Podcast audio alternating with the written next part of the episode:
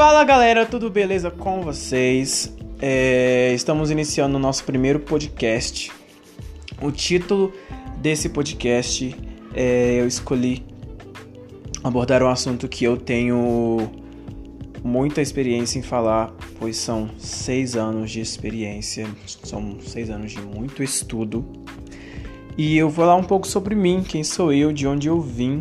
É, meu nome é Roger Oliveira, eu tenho 18 anos, eu sou de BH, de Betim, e eu vou contar um pouco das minhas influências, inspirações que eu encontrei que me ajudaram a evoluir nessa indústria da arte que tem vários artistas envolvidos, tanto eles que trabalham com técnicas mistas, com colagens, entre outros. É, sobre as influências, eu tenho muita influência da natureza, de poder visitar um, um local, de, um, de uma montanha, um rio.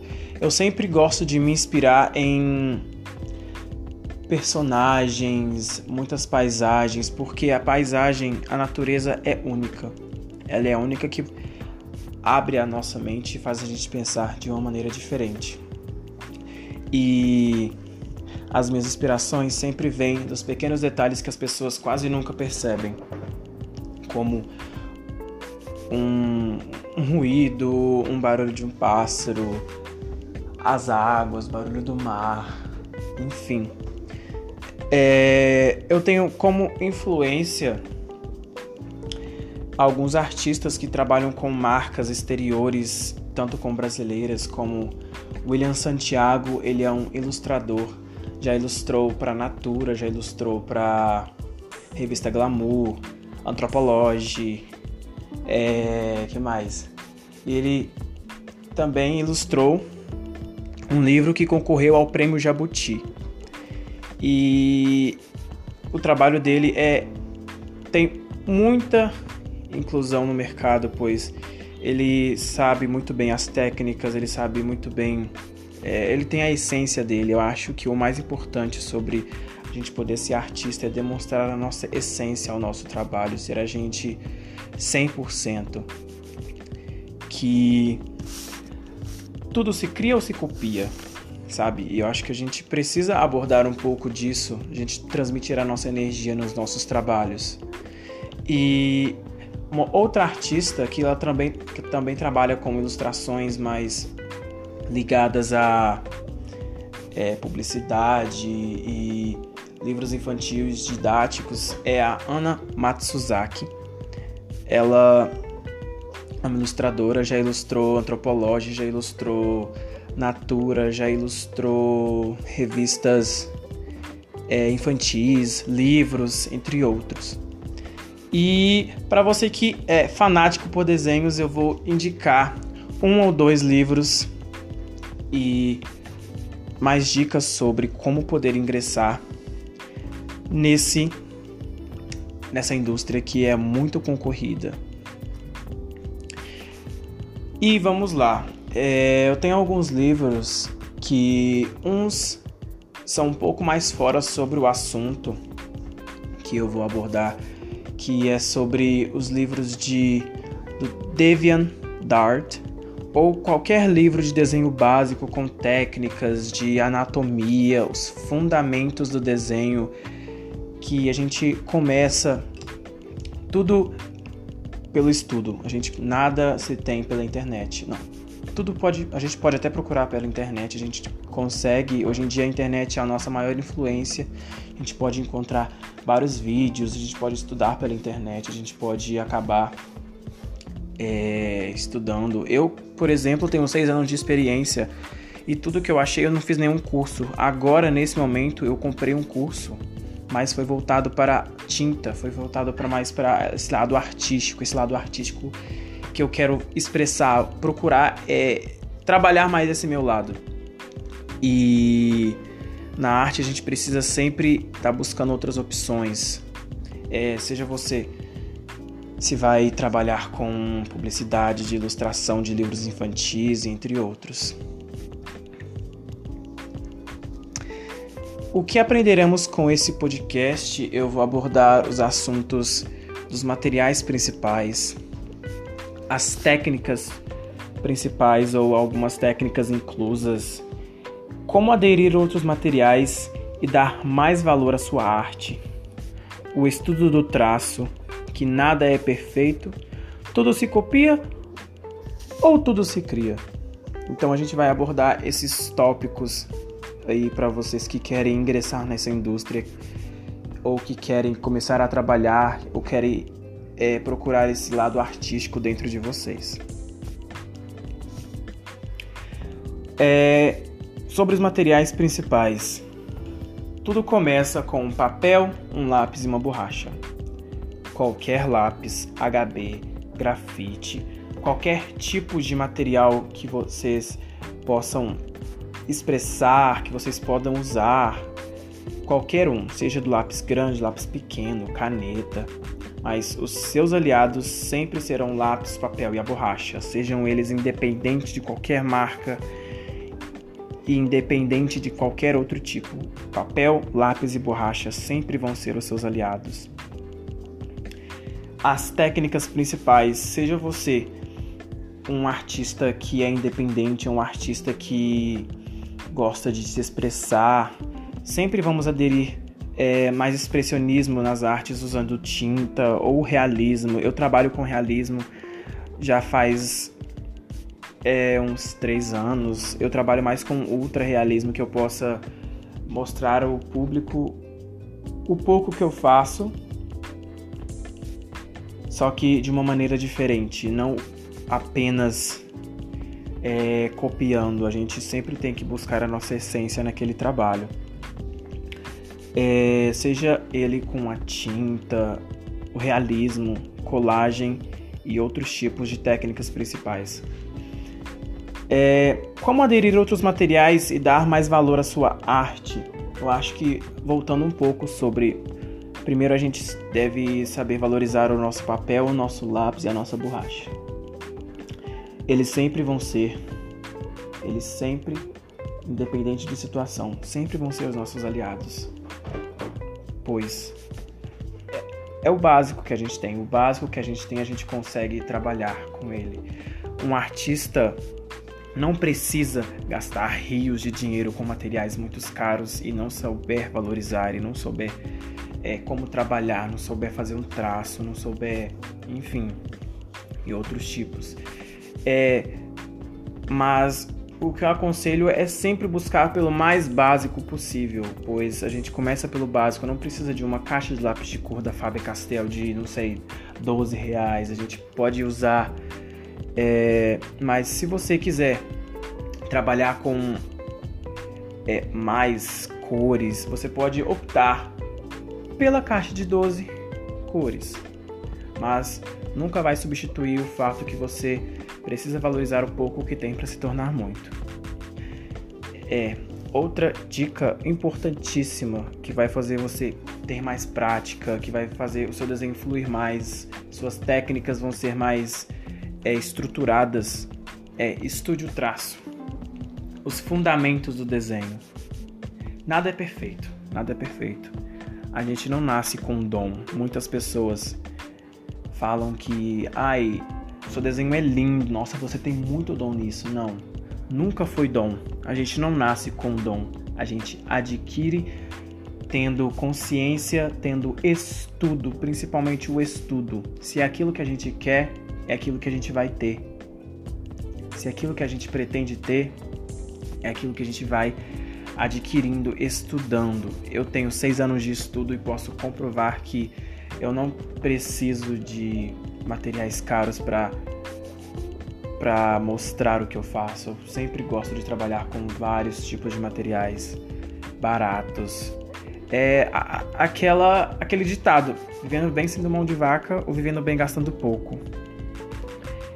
É, eu acho que o traço e a prática são imprescindíveis, são indescartáveis, pois a gente aprende a desenhar com a prática, com o estudo e sempre buscar atentar prestar atenção nos detalhes. Os pequenos detalhes são os que fazem a diferença. O seu desenho, você pode estar cansado de fazer, é, sei lá, um, uma casa, uma casa simples, mas se você coloca os detalhes, é aquilo que vai dar, vai dar, é, vai dar expressão, vai dar a sua, a sua origem, suas raízes, da onde você vem. Eu acho que os detalhes, a gente tirar um tempo para prestar atenção e estudar sobre os detalhes, a prática e o traço vai nos tornar artistas melhores e fazer com que podemos ingressar na indústria da arte muito mais fácil.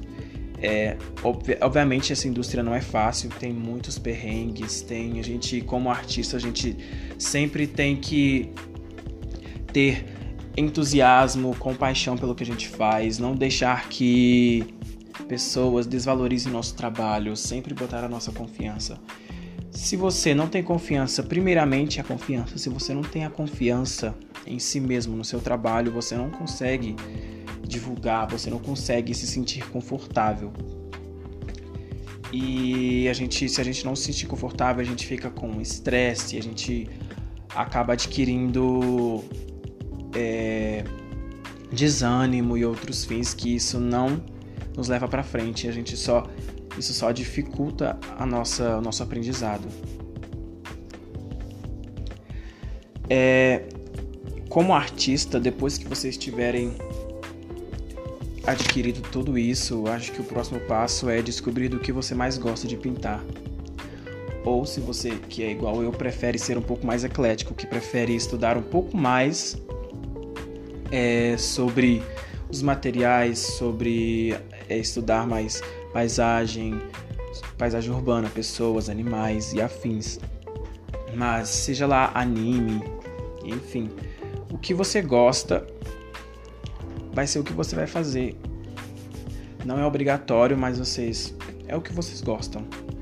Eu praticamente eu gosto de paisagem, gosto de adicionar é, muitas outras técnicas como colagem, tinta e realismo aos meus desenhos.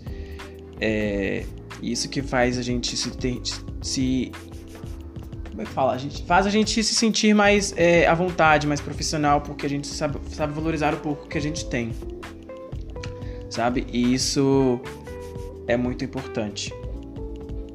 Tem a questão do tudo se cria ou se copia. Eu acho que isso também é um assunto que todos, todos os artistas passam, porque é, a gente precisa sempre buscar a nossa essência. A gente nunca precisa plagiar. Plágio é crime. É, a gente existe é, o plágio e a referência. A gente usa a referência para a gente pega pequenos detalhes para a gente usar como referência para fazer algum projeto. A gente usa referência, a gente não tem ideia, a gente procura seguir pessoas, a gente procura em livros, revistas, jornais, editais, para a gente poder fazer o nosso trabalho, porque plágio é uma coisa muito séria da cadeia e tomem bastante cuidado. De, é, aprendam a distinguir plágio de referência. O plágio é a cópia exata e postada sem os créditos e ter a cara de pau que ainda você fez, você falar que você fez aquilo, que você não teve inspirações, que você não teve outro tipo de de, de contato, né? Eu acho isso muito sério e vocês precisam prestar atenção nisso, distinguir o plágio da referência. Referência a gente utiliza para a gente ter um ponto inicial de partida sobre o que trabalhar, sabe? E depois disso, eu acho que fica muito mais claro. Como divulgar seu trabalho nas redes sociais? Eu não trabalho com constância, eu prefiro trabalhar com projetos grandes do que postar vários pequenos e não ter muito retorno. A gente, a gente acho que se a gente tiver um tempo, tiver uma estratégia de planejamento, de divulgação, a gente consegue mais clientes nesse ramo. A gente consegue trabalhar com clientes externos e internos, tanto regionais como internacionais, para marcas brasileiras e afins. E uma coisa que eu sempre faço é ou vocês optam por fazer um PDF com seus desenhos, ou vocês começam postando nas redes sociais. Marquem pessoas, fazem. Pega tópicos, por exemplo, uma série que estava bombando recentemente era WandaVision.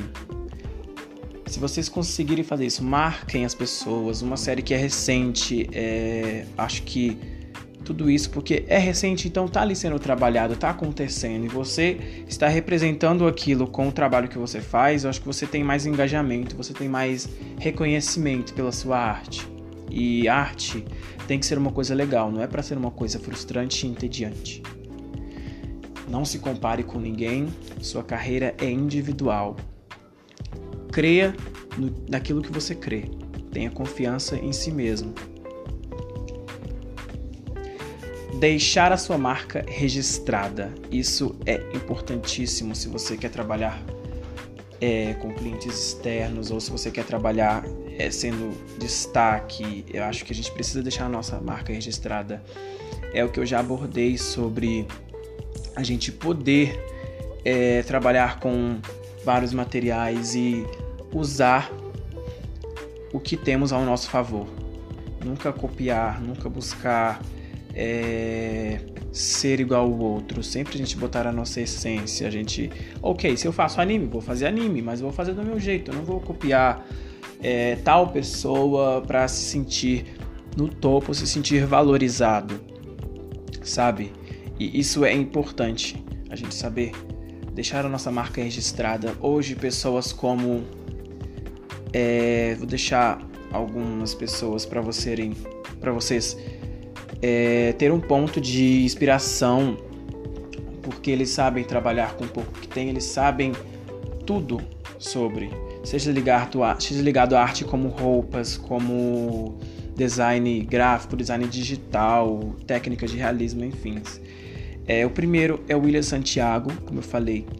Você pode procurar no Instagram que vocês vão achar. William Santiago. Tem o portfólio no Behance.